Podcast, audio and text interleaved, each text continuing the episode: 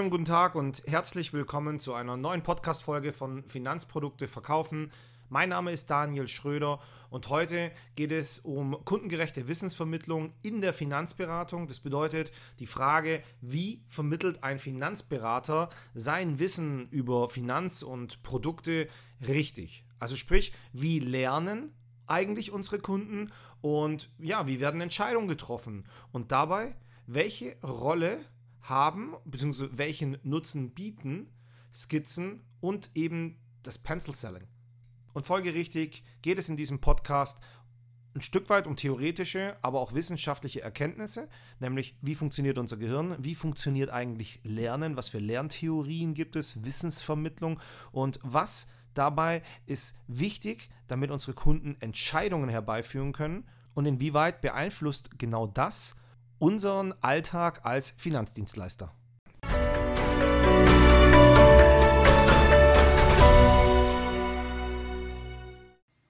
Die Finanzbildung ist bei uns in Deutschland jetzt nicht wirklich fest im Schulsystem ja, implementiert. Es gibt jetzt nicht das Fach, wo es darum geht, Finanzwissen von klein auf den Menschen beizubringen. Und davon abgeleitet gibt es eine, ja, es gibt eine Bildungslücke, wenn es darum geht, wie funktionieren Finanzprodukte, wie funktioniert Altersvorsorge, wie funktioniert Vermögensstrukturierung, wie funktioniert eine gute und wichtige Absicherung. Und das bestätigt sich auch immer wieder in Umfragen, insoweit, dass ja, 60 Prozent der Deutschen angeben, dass sie keine oder wenig Ahnung in dieser Materie haben.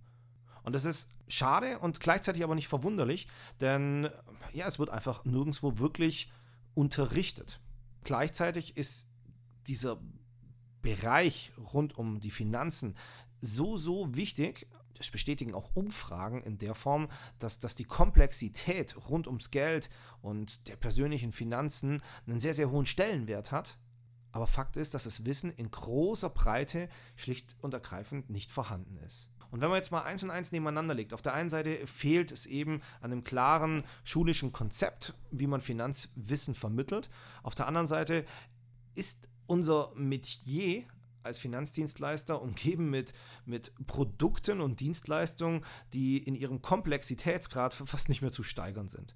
Also es ist ziemlich unüberschaubar, was es alles am Markt gibt und es ist extrem schwer, diese, diese enorme Vielfalt und auch Komplexität in den Produkten wirklich nebeneinander zu legen und zu vergleichen. Oftmals sind die Produkte dann auch in ihrer Ausgestaltung sehr, sehr unterschiedlich und da braucht es schon enorm viel Zeit, Muse und auch Hintergrundwissen, um das wirklich transparent und objektiv zu differenzieren.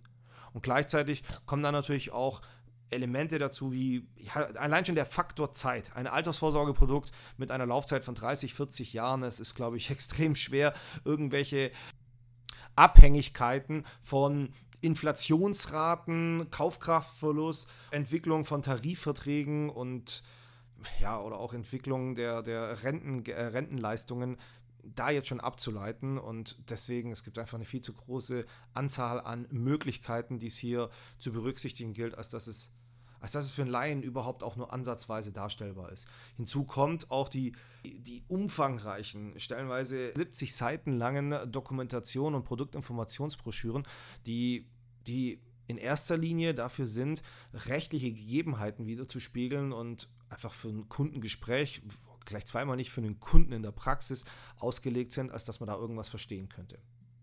Und wenn man das alles jetzt mal zusammenlegt, also auf der einen Seite eine, eine nicht vorhandene schulische Wissensvermittlung, Komplexität in der Sache selber und dann auch noch die Art und Weise, wie Informationen dahingehend aufbereitet werden, dann ist das unterm Strich der Grund, warum es unseren Beruf als Finanzdienstleister eigentlich überhaupt gibt. Und zwar geht es darum, dass wir unseren Kunden das Wissen in der Form vermitteln, dass unsere Kunden in die Lage versetzt werden, eine Entscheidung zu treffen. Und um das eben bestmöglich zu machen, macht es ja heute nur Sinn, wenn wir uns das mal anschauen, wie schauen denn die Grundlagen von der Wissensvermittlung aus? Wie funktionieren Lerntheorien ähm, oder wie treffen wir Entscheidungen? Wie funktioniert dabei unser Gehirn? Und wie kombiniere ich das optimalerweise so, dass ich als Top-Berater, als Top-Finanzdienstleister meine Kunden optimal erreiche und sie bei mir bestmöglich lernen, um hier Entscheidungen zu treffen, die dahingehend führen, dass sie bei mir Verträge abschließen.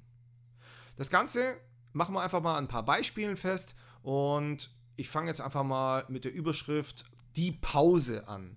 Das Einhalten und Gewähren von Pausen ist in der Lernpsychologie ein ganz, ganz wichtiges Thema.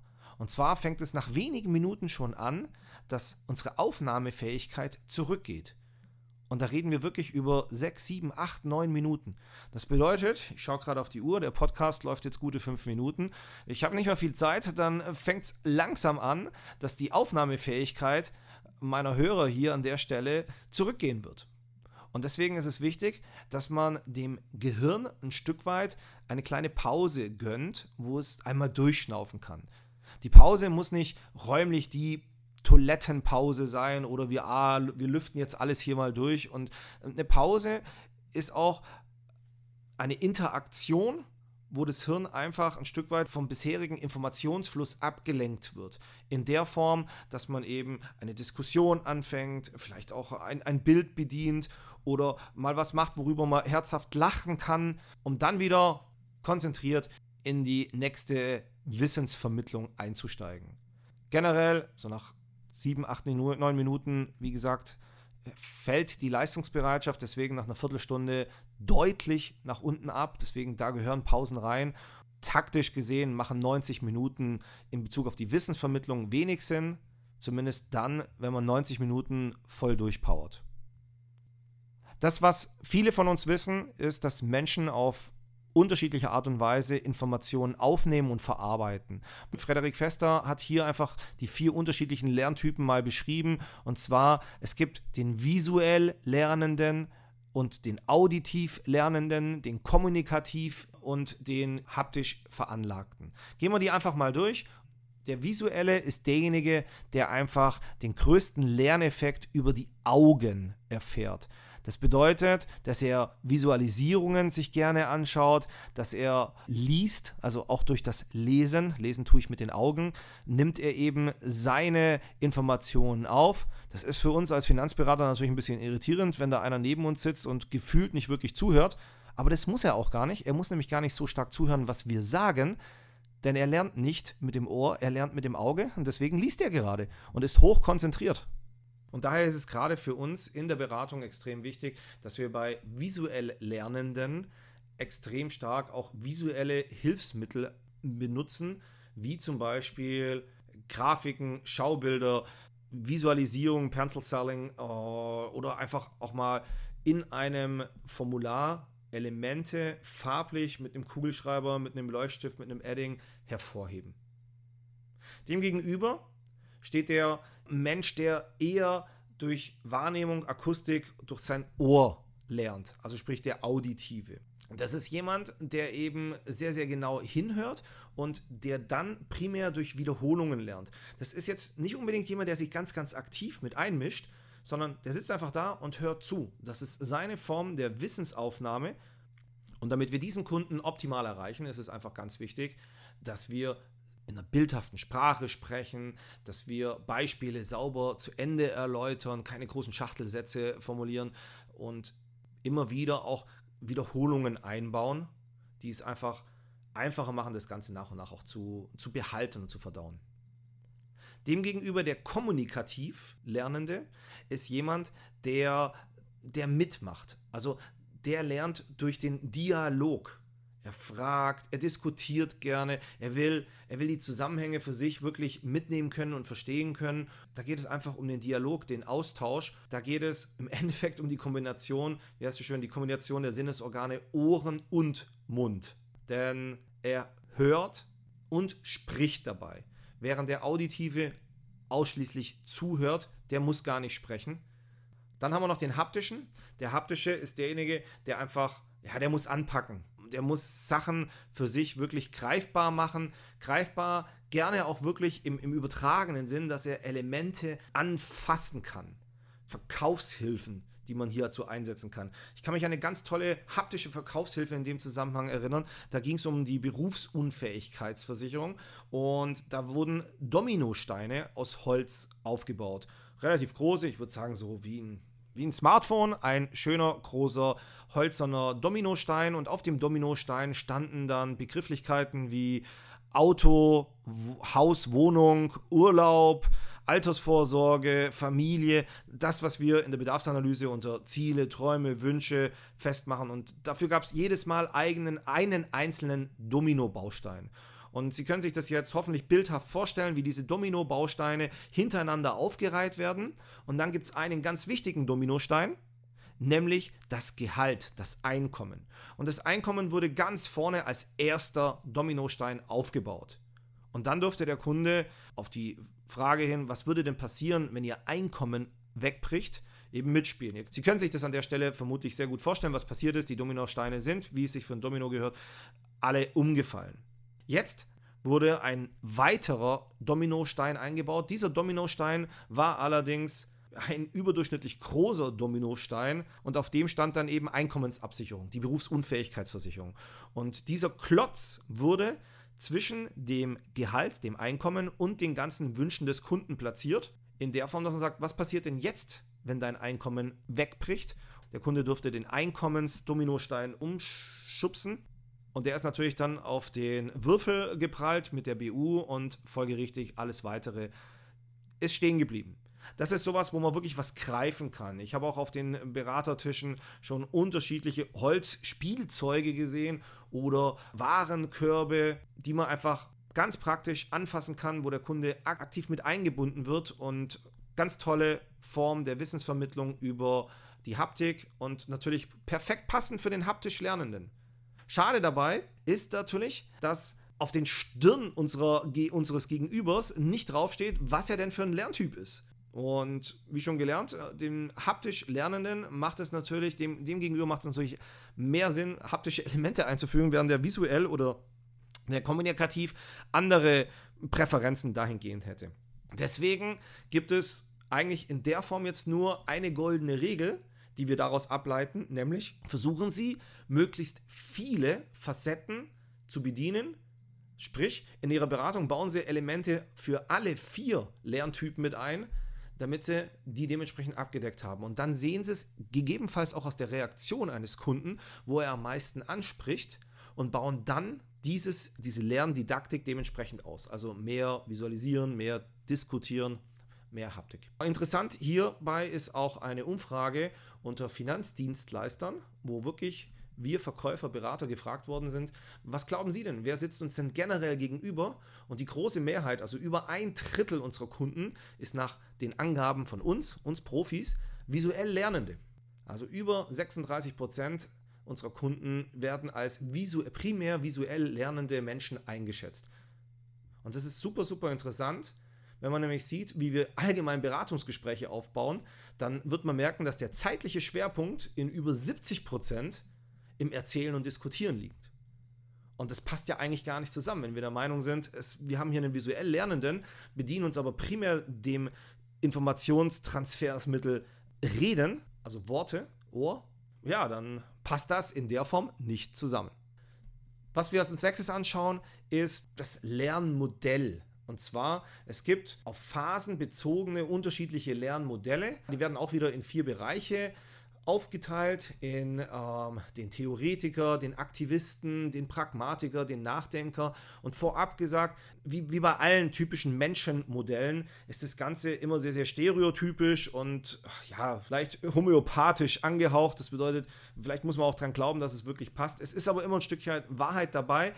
Und gleichzeitig kann man nicht eine Theorie auf einen Menschen immer drüber stülpen, denn dazu sind Menschen und das Leben einfach zu facettenreich. Der Pragmatiker ist derjenige, der einfach vom, vom Mitmachen und vom Anpacken und von den Erfahrungen erleben lebt. Der braucht da eine Diskussion, der will, der will aktiv Fragen ins Gespräch mit ein, eingreifen. Der ist auch offen für vieles, ähm, muss für sich allerdings einen Nutzen erkennen. Also das ist so der klassische Pragmatiker, der will auch diese ganzen theoretischen Ansätze, Fachbegriffe etc. braucht er nicht.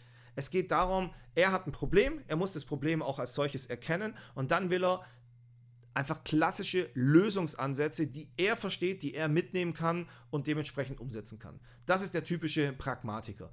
Demgegenüber gibt es den Theoretiker. Der Theoretiker, der will sich durch Logik seinen Überblick verschaffen. Da ist es zum Beispiel extrem wichtig, dass das ganze Gespräch auch eine saubere Agenda hat. Der Aufbau des ganzen Gesprächs ist extrem zielführend und es ist jemand, der, der steht auf Fachbegriffe, der kann sich die auch merken, er muss sie aber verstanden haben. Und da geht es auch darum, dass er verschiedene Modelle oder Systeme, Theorien, das interessiert ihn total. Also mit dem können Sie über Portfolioanalyse und Allocation der Assetklassen wunderbar sprechen. Da ist er voll dabei, das will er verstanden haben, das muss er verstanden haben. Und dann ist er derjenige, der, ja, der auch, der sich da wohlfühlt und dementsprechend das Material zur Seite bekommt, was ihm hilft, dass er dementsprechend auch eine Entscheidung, Entscheidung treffen kann. Was er nicht braucht, der Theoretiker, ist dieses Emotionale. Das ist nämlich nicht seine Welt und ein Stück weit verunsichert es in dem Moment nur oder da fühlt er sich dementsprechend unwohl. Dann haben wir den Nachdenkenden. Der Nachdenker ist jemand, der sich vielleicht im ersten Blick etwas zurückhaltender verhält, äh, für sich aber im Hintergrund durchaus nach einer, nach einer, ja, er sucht nach einer Lösung und überlegt sich, wie er das Ganze umsetzen kann.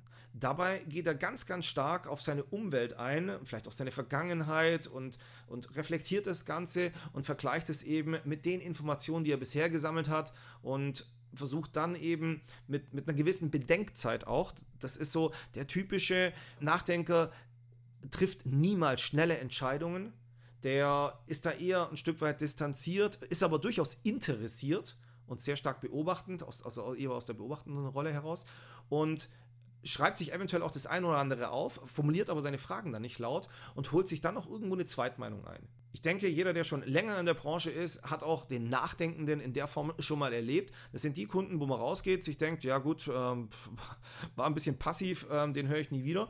Und drei Wochen später, zwei Monate später, ist es der, der anruft und sagt, wir machen das genauso, wie Sie es mir gesagt haben. Das ist der klassische Nachdenker. Für uns als, als Aktivposition in der Beratung natürlich ja, eher die Herausforderung. Demgegenüber haben wir den Aktivisten, der, der voller Power in der Beratung steht, der, der Nägel mit Köpfe schaffen möchte, der wirklich keinen Bock hat auf lange Erklärungen, der, der will einfach zur Sache kommen, was bedeutet das ganz konkret wieder für mich, der will einen Haken dahinter machen, es geht durchaus analytisch vor. Und wenn er was hat, was wirklich zu ihm passt, dann, dann will er auch eine Entscheidung treffen. Und alles, was danach kommt, verunsichert ihn eher. Also sprich, ich habe das entschieden, Dankeschön. Ähm, ich will jetzt auch keine zwei, drei Alternativen mehr dazu hören, weil dann fällt wieder die Wahrscheinlichkeit, dass er sich entscheidet und deswegen klare Position, klar gegenwartsbezogen. Der nächste Bereich, über den ich an der Stelle jetzt sprechen möchte, ist unser Gehirn und wie unser Gehirn Informationen verarbeitet. Das Gehirn kann man sich in dem Moment jetzt, glaube ich, gut vorstellen wie eine Kommode mit drei großen Fächern, Schrank oder Schrankfächern. Und zwar so das Kurzzeitgedächtnis, das Langzeitgedächtnis und eher das Reflexgedächtnis oder sensorische Gedächtnis. Fangen wir mit dem sensorischen Gedächtnis an, denn das ist eher etwas, was im, im Unterbewusstsein funktioniert. Das bedeutet, hier werden Informationen im Millisekunden- oder kurz, äh, kürzeren Bereich, Sekundenbereich wahrgenommen das, das passiert sehr, sehr häufig im Unterbewusstsein. Selbst wenn man jetzt das Auge zumacht, das Ohr nimmt ja immer noch etwas wahr. Oh, da fährt gerade ein Auto vor, die Müllabfuhr ist es. Und ich nehme das zur Kenntnis und werde das aber nicht weiter verarbeiten, sondern ich kann es einordnen. Keine Gefahr, kein Risiko. Und deswegen speichert werden muss es an dieser Stelle nicht. Interessant ist aber, dass alles, was nachher in das Kurzzeitgedächtnis kommt, erstmal durch das sensorische Gedächtnis durchläuft. Und jetzt ist die schon die Frage, wie schaffe ich es, dass Elemente, die im sensorischen Gedächtnis sind, auch ins Kurzzeitgedächtnis kommen. Denn im Kurzzeitgedächtnis verarbeiten wir dann schon im Sekunden- oder Minutenbereich Informationen, die wir bewusst für interessant erachten. Das sind Elemente, ob das jetzt Visualisierung, ob das Bilder sind, ob das Gefühle sind oder Wahrnehmung, Worte, die wir einfach auffassen und dann erstmal für uns als solches wirklich wahrnehmen. Ich könnte sie also in fünf Minuten auch wiedergeben. Und die entscheidende Frage dabei ist, ob es von dort aus ins Langzeitgedächtnis kommt. Interessant beim Kurzzeitgedächtnis ist, dass diese mittlere Schublade nochmal drei Unterfächer hat. Und diese Unterfächer haben unterschiedliche Speicherkapazitäten. So ein bisschen wie klassisch in der Kommode, wo dann eben links die Socken und äh, rechts der Schlafanzug und ganz links sind die, keine Ahnung, Handtücher. Und wenn die Fächer voll sind, dann sind sie auch voll. Wenn die Handtücher einfach alle drin sind und es geht gerade noch so zu, dann passt kein Handtuch mehr rein. Interessant ist aber, dass in dem Moment ja noch in dem Fächchen daneben, da wo die Socken drin liegen, noch Platz sein könnte. Und genau so funktioniert unser Kurzzeitgedächtnis. Das kann sein, dass unser Kurzzeitgedächtnis, was die Aufnahmekapazität von Bildern betrifft, voll ist. Dann bin ich aber vielleicht noch weiterhin offen für Sprache. Und da passt noch ein bisschen was rein.